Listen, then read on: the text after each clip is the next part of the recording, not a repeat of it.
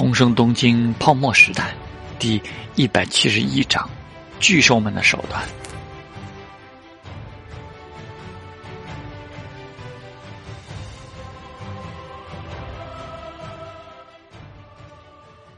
陶之命已经拉开了车门，对星野灵说道：“上车吧。”星野灵的心剧烈地跳着，虽然他很想立刻就彻底离开这里，但还是先弯下腰：“主人。”您先请，上车吧。陶之明再次说了一句，表情平静，不容置疑。星野灵的心跳进一步加剧，这次又弯了一下腰，先上了车。走吧。陶之明坐上了车，先笑呵呵的对木下秀峰说道：“秀峰大哥，还委屈你坐在前面了。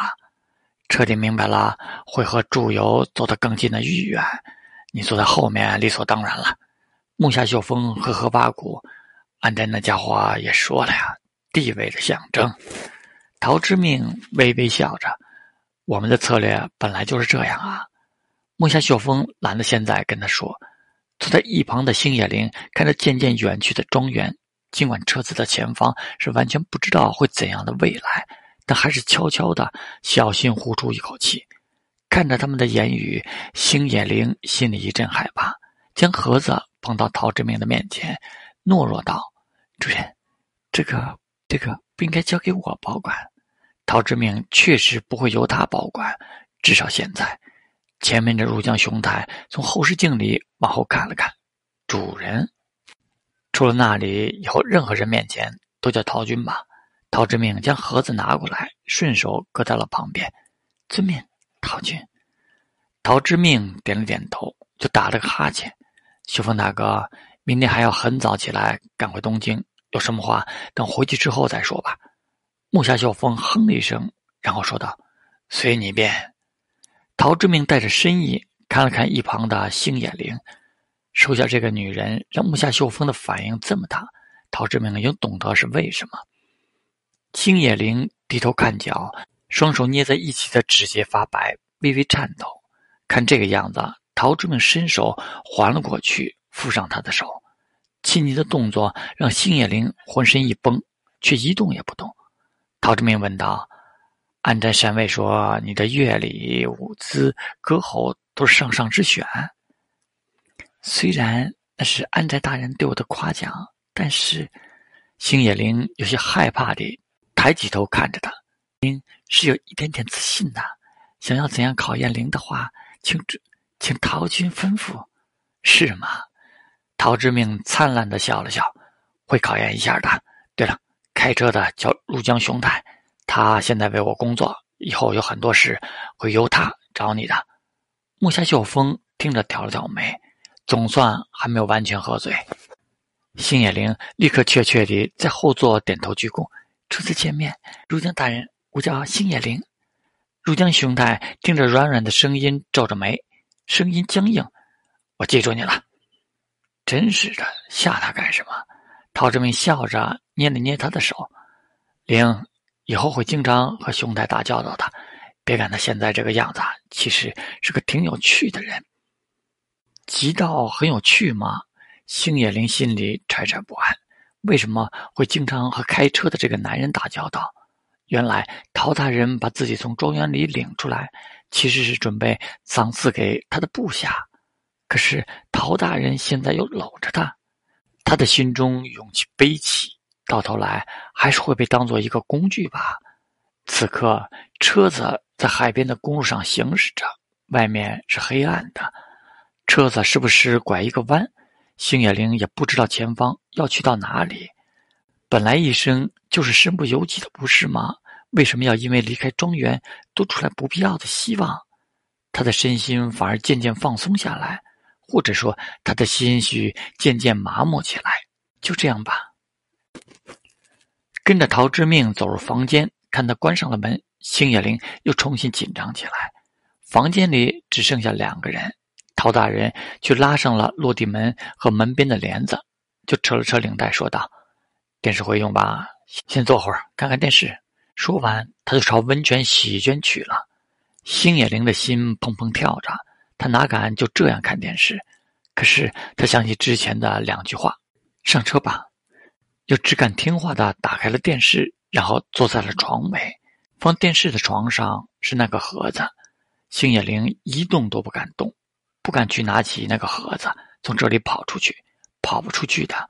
陶大人的那个部下入江雄太大人，在自己跟着陶大人走上楼之前，狠狠地盯了自己一眼，还解下衣领下的扣子，露出了刺青，那是个急道。到了陶大人的房间里，接下来会发生什么事情？星野灵还能不知道？他一点向往都没有，但知道自己无法拒绝。他没有经历过，就更加害怕。里面的水声一直在传出来，陶大人甚至在里面哼着小曲。星野灵低着头，心酸地闭上了眼睛。同样的人，为什么快乐只属于别人呢？过了一小会儿，他的身心又再次放松下来。就这样吧，活着总比完全没有了希望好。他很清楚，一直还活到今天的姐妹们，都是没有勇气选择去死的那些了。至少现在没有勇气。听到浴室间的门打开，辛野灵赶紧站起来，低着头。视线里，陶大人在衣柜那边打开柜门之后，过了一会儿走到面前来，只裹着一件浴衣。他说道：“你也没有带衣服出来，洗完先穿这个凑合一下。”陶之命的手上是他自己的 T 恤，星野灵咬了咬牙，弯腰道：“遵命。”然后就双手接过他手中的衣服，走向那边。里面水汽没有完全散开，还继续着一些洗浴用品的香味儿。星野灵走进了门中，看着门，却不敢造次的关上，他就只能在那里闭上眼睛，深呼吸一下，开始准备入狱。镜子里是自己苍白的脸。头上的簪子，身上的和服渐渐离开，变成一个没有一丝防备的人。星野灵看着镜中自己悲哀的眼睛，最后才低下头，一言不发地走向修在房间中流淌着活水的温泉池。过了一会儿，他才又平静了下来，有点怜惜地擦拭着自己的身子。这样吧。床上，陶之命已经躺下来。打开了那个盒子，他现在对星野灵好奇的地方是：祝友凭什么能彻底控制住他？又不是在与世隔绝的什么岛。祝友明摆着是把这些女孩当做祭品，还要把她们送给某些别的人。等看到盒子里其他的东西之后，陶之命静静想了一会儿，逐渐明白，里面果然是一份工作合约，规定了终身的雇佣，也规定了薪水。但是这些薪水却由他们自己签字确认了支配的方式，合同的甲方居然是空白的，谁在这里签署，就谁负责承担星野灵全部的生活所需，包括衣食住行。陶之命相信朱友是有这个实力保证合同的有效性的，也做好了万一出现什么事的应对。关键的问题是，这些女孩会有这个能力吗？一个独立自主的人，在这个文明世界所必须的全部证件都在这里了，是原件。有这份合同，加上这些原件，握在祝友的手中的时候，人又被他们控制在那个庄园里的时候，当然没有任何一丝让这些女孩求救的机会。然后转交给某个人之后呢，是杨某。